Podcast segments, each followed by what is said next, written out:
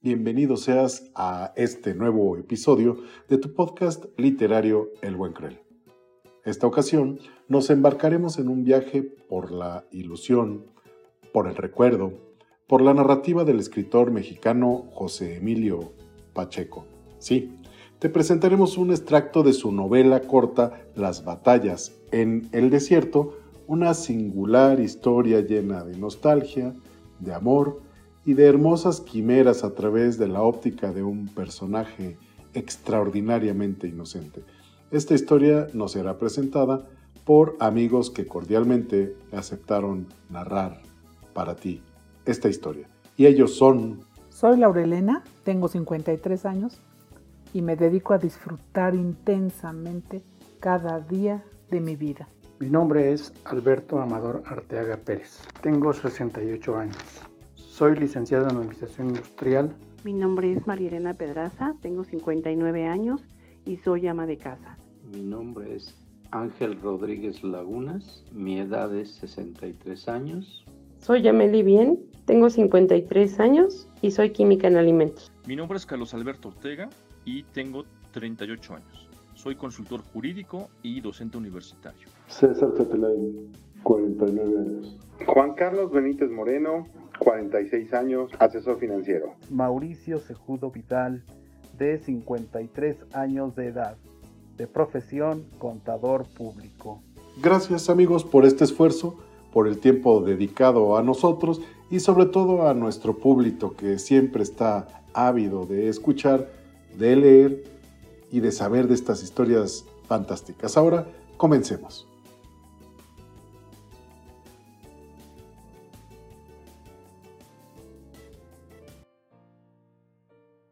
Biografía de José Emilio Pacheco José Emilio Pacheco, Bernie, nació en la Ciudad de México el 30 de junio de 1939. Destacado escritor que cuenta en su obra con poesía, crónica, novela, cuento, ensayo, crítica literaria y traducción. Desde la adolescencia José Emilio mostró su gran pasión por la literatura, la escritura y siendo, desde luego, un ávido lector. Escribió en revistas estudiantiles y periódicos reflejando su gran sensibilidad. Estudió Derecho y Letras en la Universidad Nacional Autónoma de México, la UNAM, y ahí comenzó a colaborar en la revista Medio Siglo. Fue profesor en varias universidades. Fue profesor en varias universidades de México, Estados Unidos, Canadá e Inglaterra. Se dedicó también a la investigación en el Departamento de Estudios Históricos del Instituto Nacional de Antropología e Historia de México y como resultado de esta labor de investigación y reconstrucción de la vida cultural mexicana de los siglos XIX y XX, publicó numerosas ediciones y antologías. Sus libros han sido traducidos al inglés, francés, alemán y al ruso. Su producción poética alternó, así como lo trascendente y lo inmediato, su producción poética alternó lo trascendente y lo inmediato. Siempre con un estilo muy personal, ello se aprecia en trabajos como Los elementos de la noche del año de 1963, El reposo del fuego del 66, No me preguntes cómo pasa el tiempo del 64, Los trabajos del mar del 83 y respecto a sus traducciones, incluyen poemas de diversas lenguas y el autor siempre prefirió llamarlas aproximaciones por estar convencido de la intraducibilidad del género y del sentimiento. Es conocido por la fantástica novela corta Las batallas del desierto. ¿Quién no recordará esta maravillosa obra? Muchas gracias. En el terreno de la narrativa corta, escribió libros como El principio del placer de 1972, donde demostró su dominio del relato breve e hiperbreve. Sus dos novelas son ejemplo de sabiduría narrativa. La primera, Morirás lejos, de 1967, es un audaz experimento que juega con diversos planos narrativos. La segunda, y quizá la más reconocida, Las batallas en el desierto de 1981, es una evocadora y agridulce historia de amor imposible llena de nostalgia. Sus artículos y ensayos son numerosos y casi todos versan sobre la literatura, aunque también abordan asuntos políticos y sociales. Entre los galardones que distinguieron su obra se cuentan los premios Magda Donato de 1967, el Javier Villaurrutia de 1973, el Premio Nacional de Lingüística y Literatura de México en 1992, el Premio Octavio Paz del 2003, el Premio Pablo Neruda del 2004, el Premio García Lorca del 2005 y los premios Reina Sofía de Poesía Iberoamericana, así como el Premio de Literatura en Lengua Castellana Miguel de Cervantes, recibidos ambos en 2009. José Emilio Pacheco murió en la Ciudad de México el 26 de enero del 2014 a los 74 años, a causa de un paro cardiorrespiratorio. Las batallas en el desierto de José Emilio Pacheco. ¿Me acuerdo? No me acuerdo. ¿Qué año era aquel? Ya había supermercados, pero no televisión. Radio tan solo. Las aventuras de Carlos Lacroix. Tarzán, el alien solitario, la legión de los madrugadores, los niños catedráticos, leyendas de las calles de México, Panseco, el doctor Icú, la doctora Corazón de su clínica de Almas. Paco Malgesto narraba las corridas de toros. Carlos Albert era el cronista de fútbol. El mago Septién transmitía el béisbol. Circularon los primeros coches producidos después de la guerra. Packard, Cadillac, Buick, Chrysler, Mercury, Hudson, Pontiac, Dodge, Plymouth y De Soto. Fue el año de la poliomielitis, escuelas llenas de niños con aparatos ortopédicos. De la fiebre abstosa, en todo el país fusilaban por decenas de miles reses enfermas. De las inundaciones. El centro de la ciudad se convertía otra vez en laguna. La gente iba por las calles en lancha. Dicen que con la próxima tormenta estallará el canal del desagüe y anegará la capital. ¿Qué importa? contestaba mi hermano. Si bajo el régimen de Miguel Alemán ya vivimos hundidos en la mierda. Mientras tanto, nos modernizábamos, incorporábamos a nuestra habla términos que habían sonado como pochismos en las películas de Tintán y luego insensiblemente se mexicanizaban. Thank you, ok, Wasamara, up, sorry, one moment please. Empezábamos a comer hamburguesas, pies, donuts, hot dogs, malteadas, ice cream, margarina, mantequilla de cacahuate. La Coca-Cola sepultaba las aguas frescas de Jamaica, chía y limón. Los pobres seguían tomando tepache. Nuestros padres se habituaban al highball, que en principio les supo a medicina. En mi casa estaba prohibido el tequila, le escuché decir a mi tío Julián. Yo nada más sirvo whisky a mis invitados. Hay que blanquear el gusto de los mexicanos. En los recreos comíamos tortas de nata que no se volverán a ver jamás. Jugábamos en dos bandos, árabes y judíos. Acababa de establecerse Israel y había guerra contra la Liga Árabe. Los niños, que de verdad eran árabes y judíos, solo se hablaban para insultarse y pelear.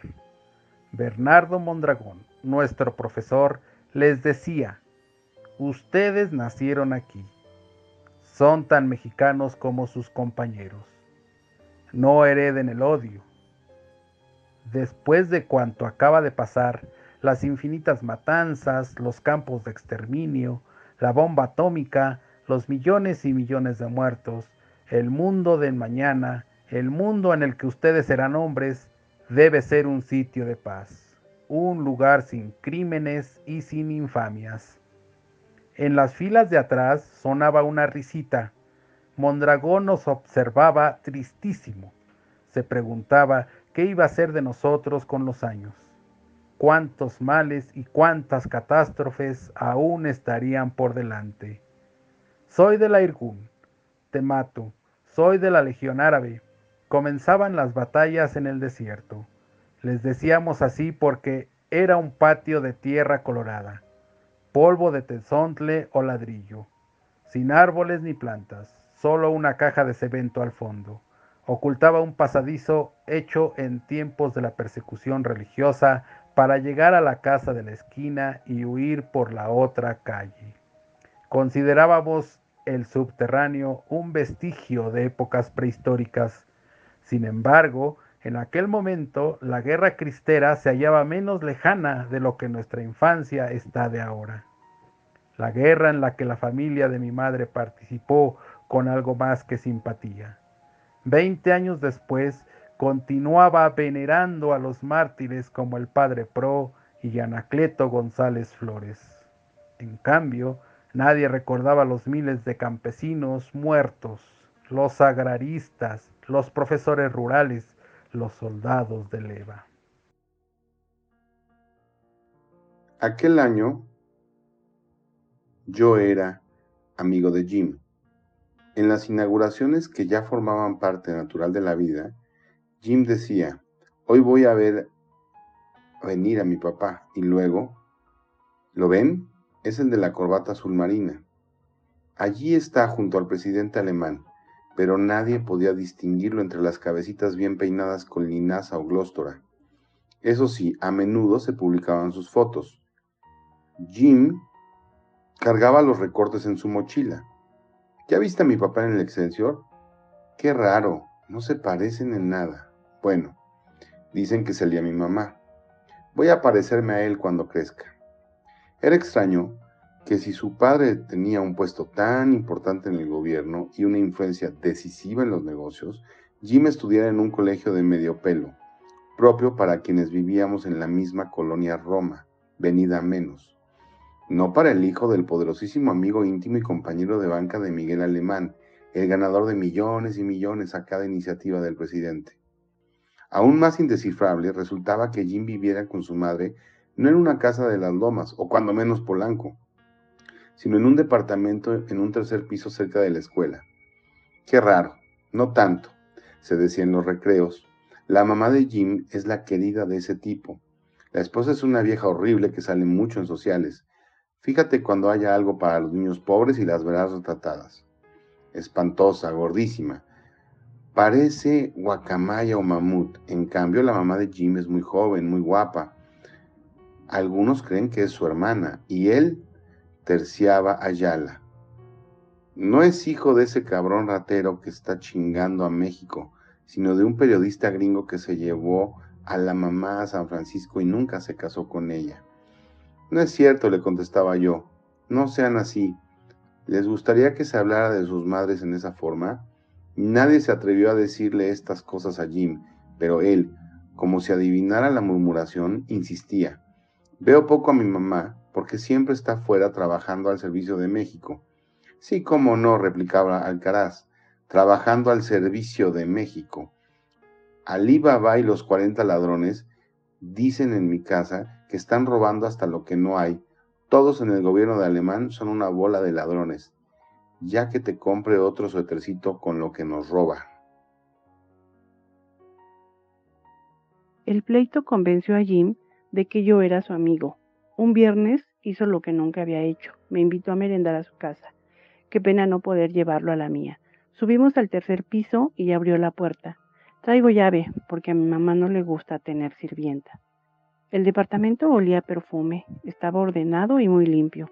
Muebles flamantes de Seas una foto de la señora Porcemo, otra de Jim cuando cumplió un año, al fondo el Golden Gate, varias del señor con el presidente en ceremonias e inauguraciones, en el tren olivo, en el avión el mexicano, en fotos de conjunto, el cachorro de la revolución y su equipo, los primeros universitarios que gobernaban el país, técnicos, no políticos, personalidades morales, intachables, insistía la propaganda.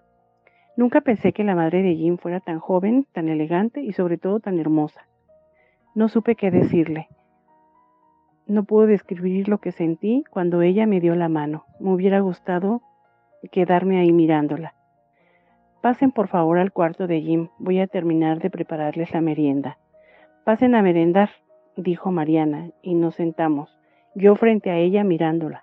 No sabía qué hacer. No probar bocado o devolverlo todo para halagarla.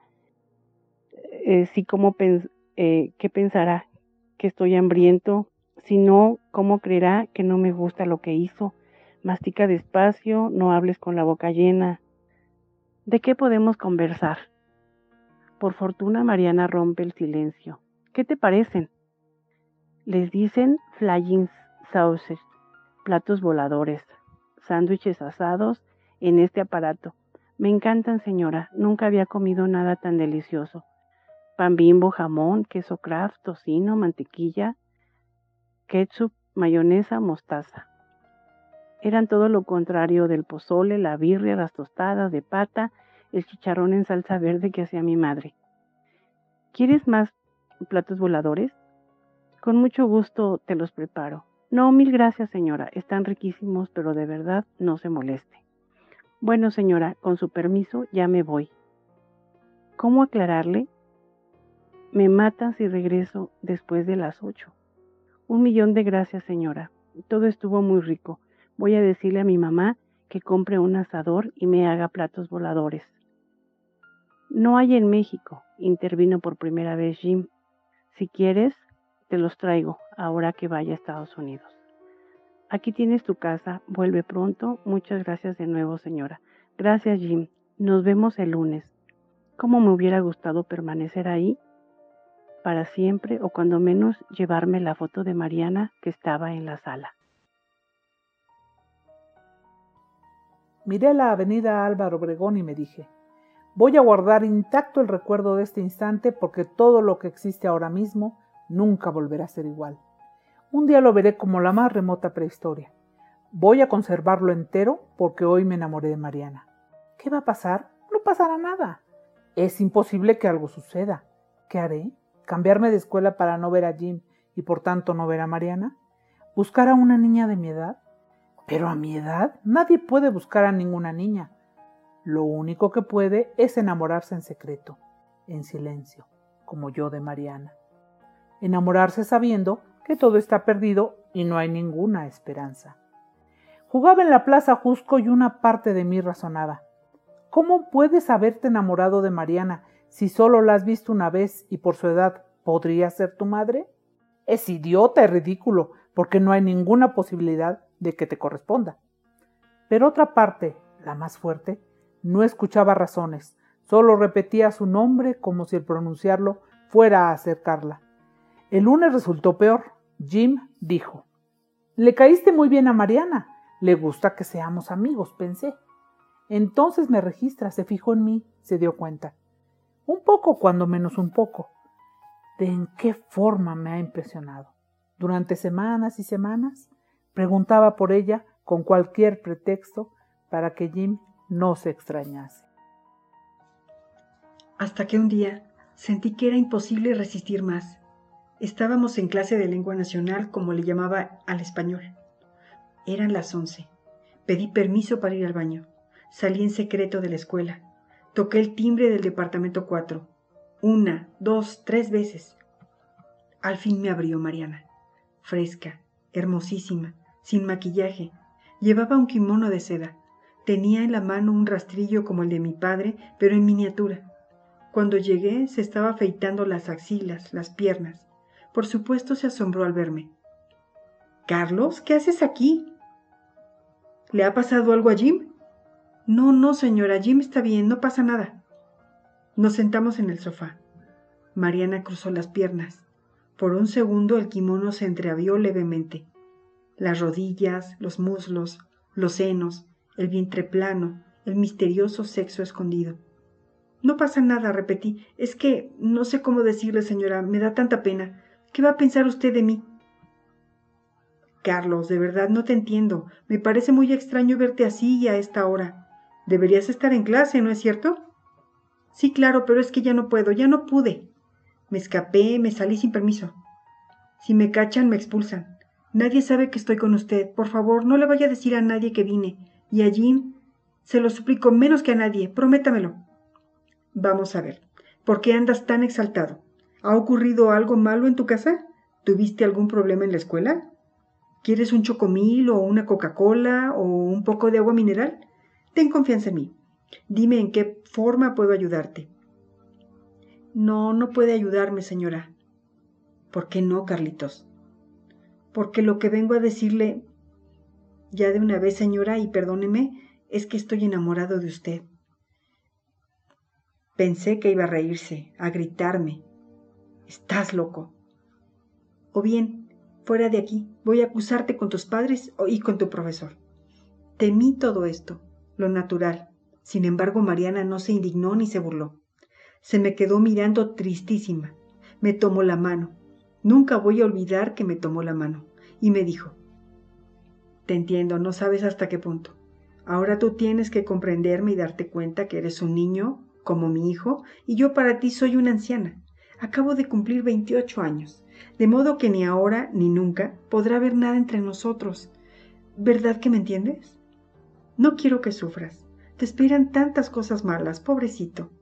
Carlos, toma esto como algo divertido, algo que cuando crezcas puedes recordar con una sonrisa, no con resentimiento. Vuelve a la casa con Jim y sigue tratándome como lo que soy, la madre de tu mejor amigo.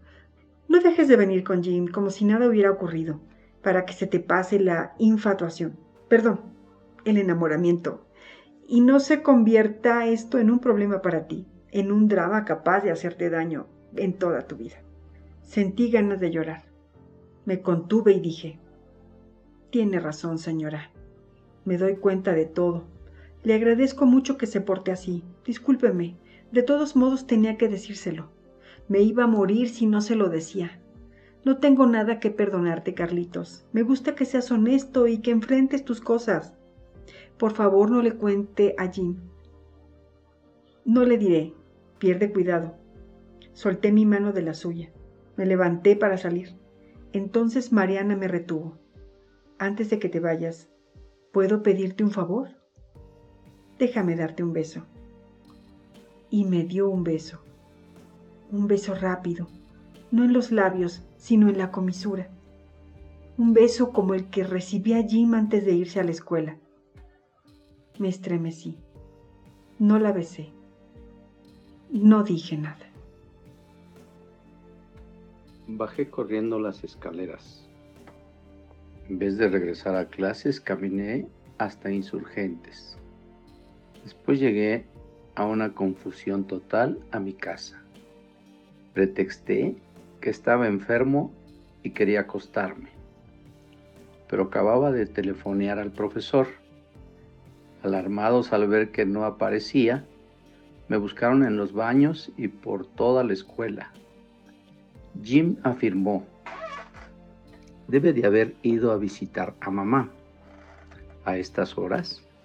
Sí. Mondragón y Jim fueron al departamento.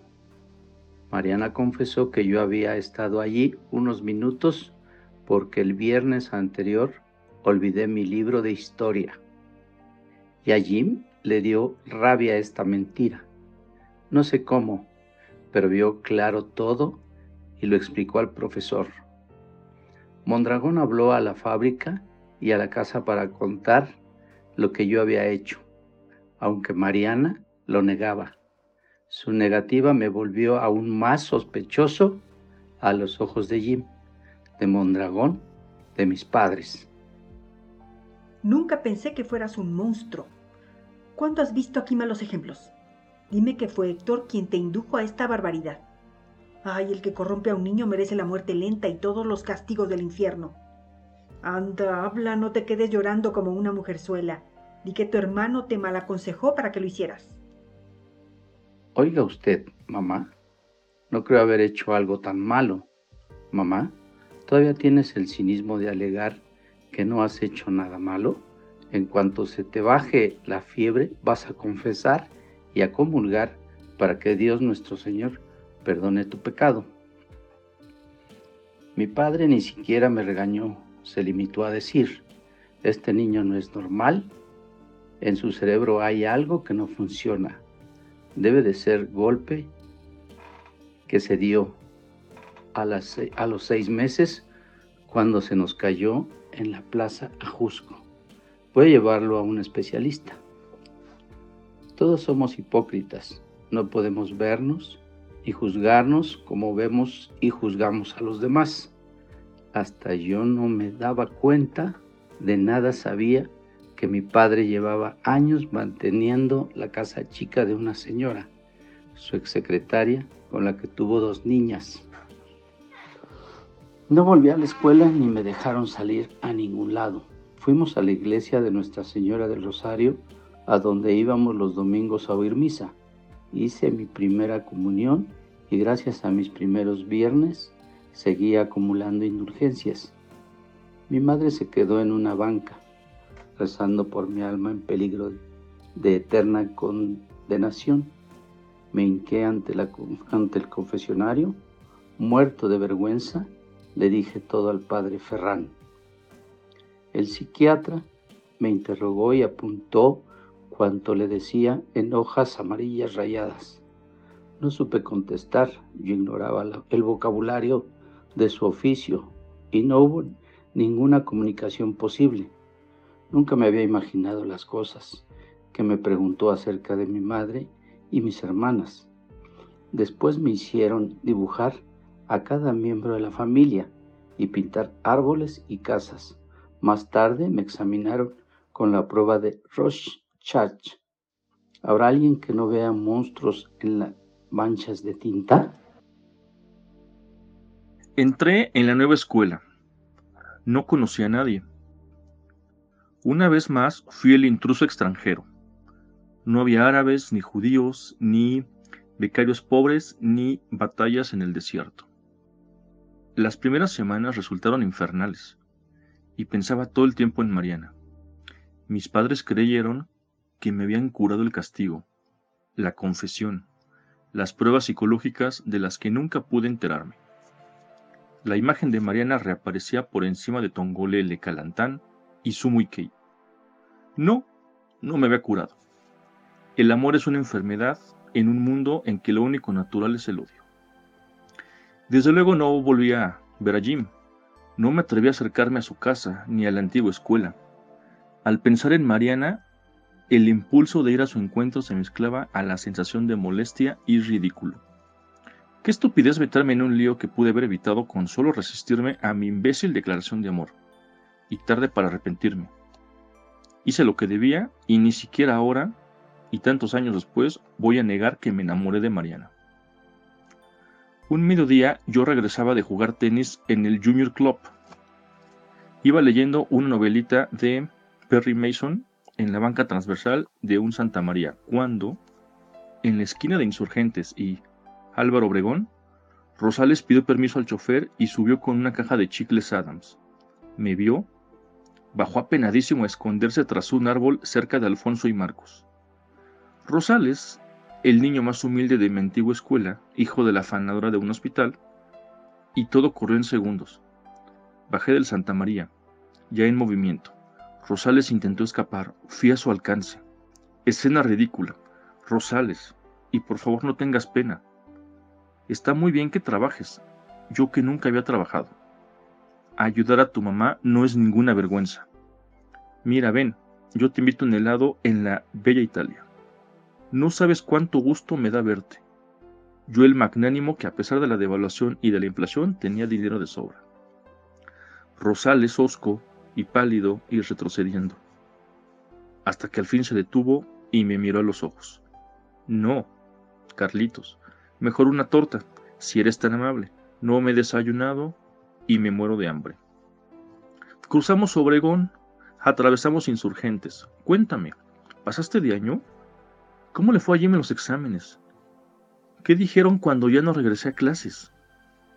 Rosales callado. Nos sentamos en la tortería. Pidió una de chorizo, dos de lomo y un sidral mundet. Largo silencio, mutua incomodidad. Rosales, inquietísimo, esquivando mis ojos. Las manos húmedas repasaban el gastado pantalón de mezclilla. Pero oye, ¿por qué no me contestas lo que te pregunté? Rosales tragó saliva, torta, sidral. Temí que se asfixiara. Bueno, Carlitos, es que, mira, no sé cómo decirte. En nuestro salón se supo todo. ¿Qué es todo? Eso de la mamá. Jim lo comentó con cada uno de nosotros. Te odia. Nos dio mucha risa lo que hiciste, qué loco. Para colmo, alguien te vio en la iglesia confesándote después de tu declaración de amor. Y en alguna forma se corrió la voz de que te habían llevado con el loquero. Come lo que quieras y cuanto quieras. Yo pago. Pero dime qué es lo peor. Bueno, Carlitos, es que me da mucha pena, no sabes. Anda ya de una vez, no me chingues, Rosales. Habla, di lo que me ibas a decir. Es que mira, Carlitos, no sé cómo decirte. La mamá de Jim murió.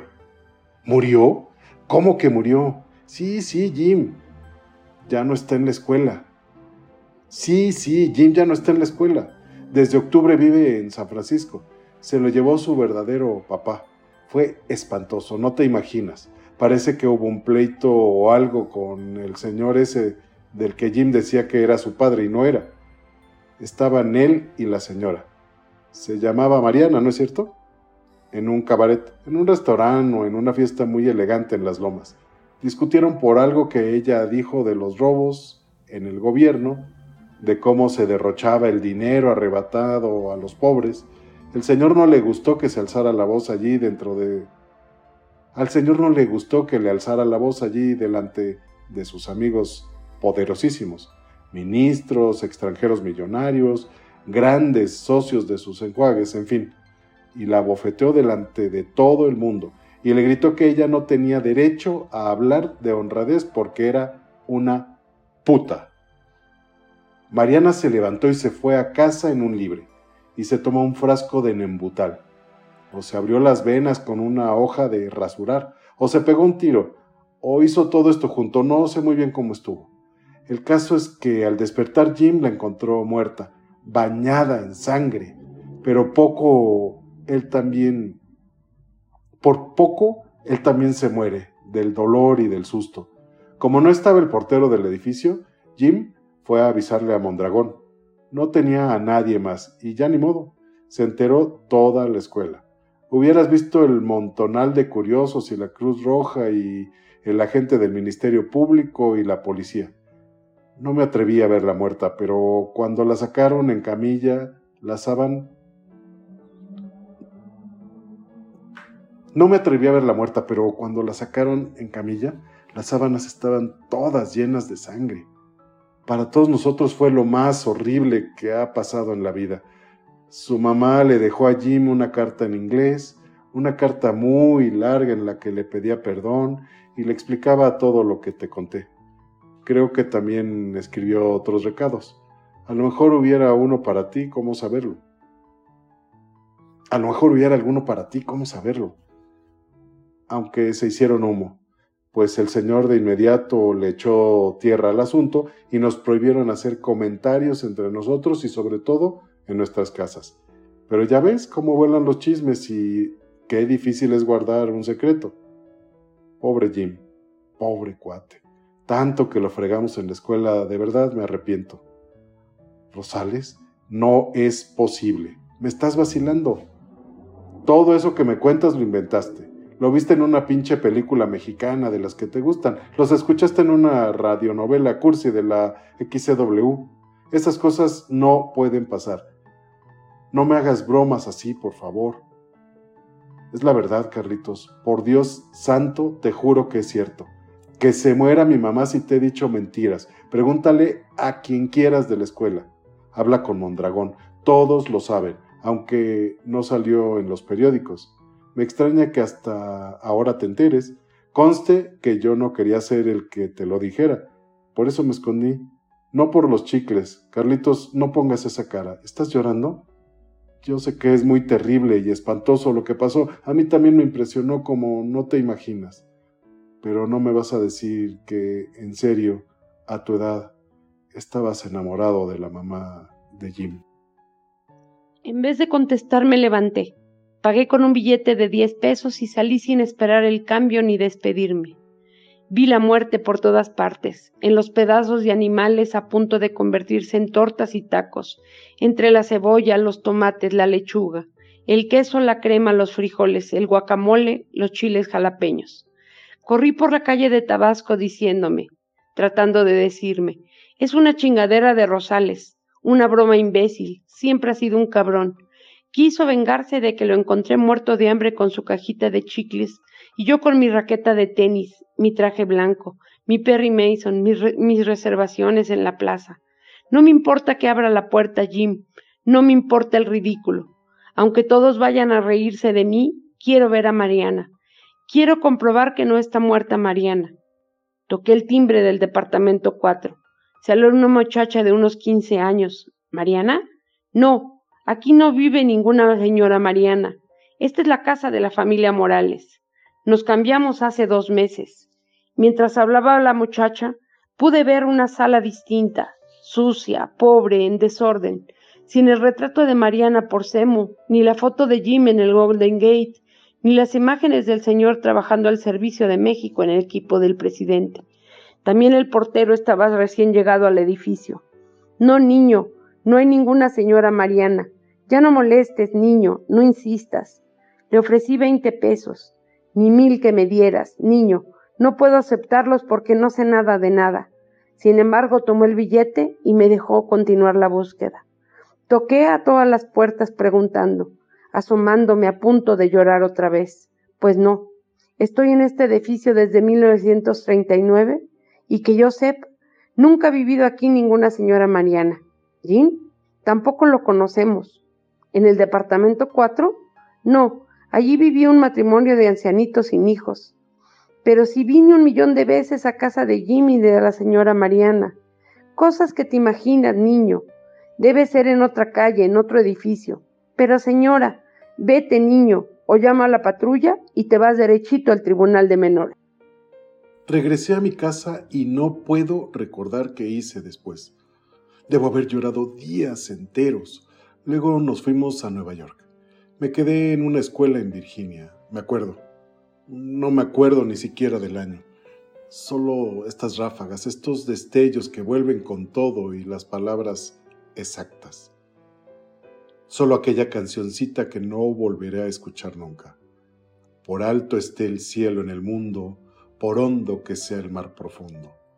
Qué antigua, qué remota, qué imposible esta historia. Pero existió Mariana, existió Jim, existió cuanto me he repetido después de tanto tiempo de rehusarme a enfrentarlo. Nunca sabré si el suicidio fue cierto. Jamás volví a ver a Rosales ni a nadie de aquella época. Demolieron la escuela, demolieron el edificio de Mariana, demolieron mi casa, demolieron la colonia Roma. Se acabó esa ciudad, terminó aquel país.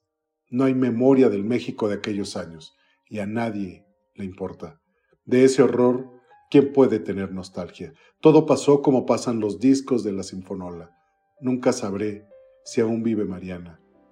Si hoy viviera, tendría ya 80 años.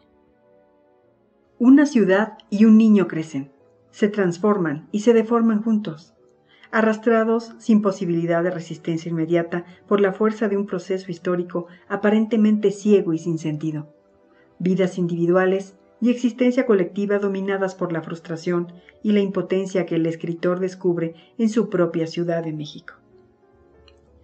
A lo largo de un relato ejemplar, el autor lleva a cabo un implacable y lúcido ajuste de cuentas, con la realidad que le tocó vivir a toda una generación y ya sea porque su obra aborda los grandes temas de la literatura, como el amor, la muerte, el paso del tiempo, o porque incorpora problemáticas de gran actualidad como la discriminación, las consecuencias de la modernización para México y Latinoamérica, la ecología y la globalización. Así el autor logra lo que todos los escritores buscan, pero que pocos consiguen. Ser leído. Las batallas en el desierto, de José Emilio Pacheco. Yo soy Patricia Rogel y esto es El Buen Cruel.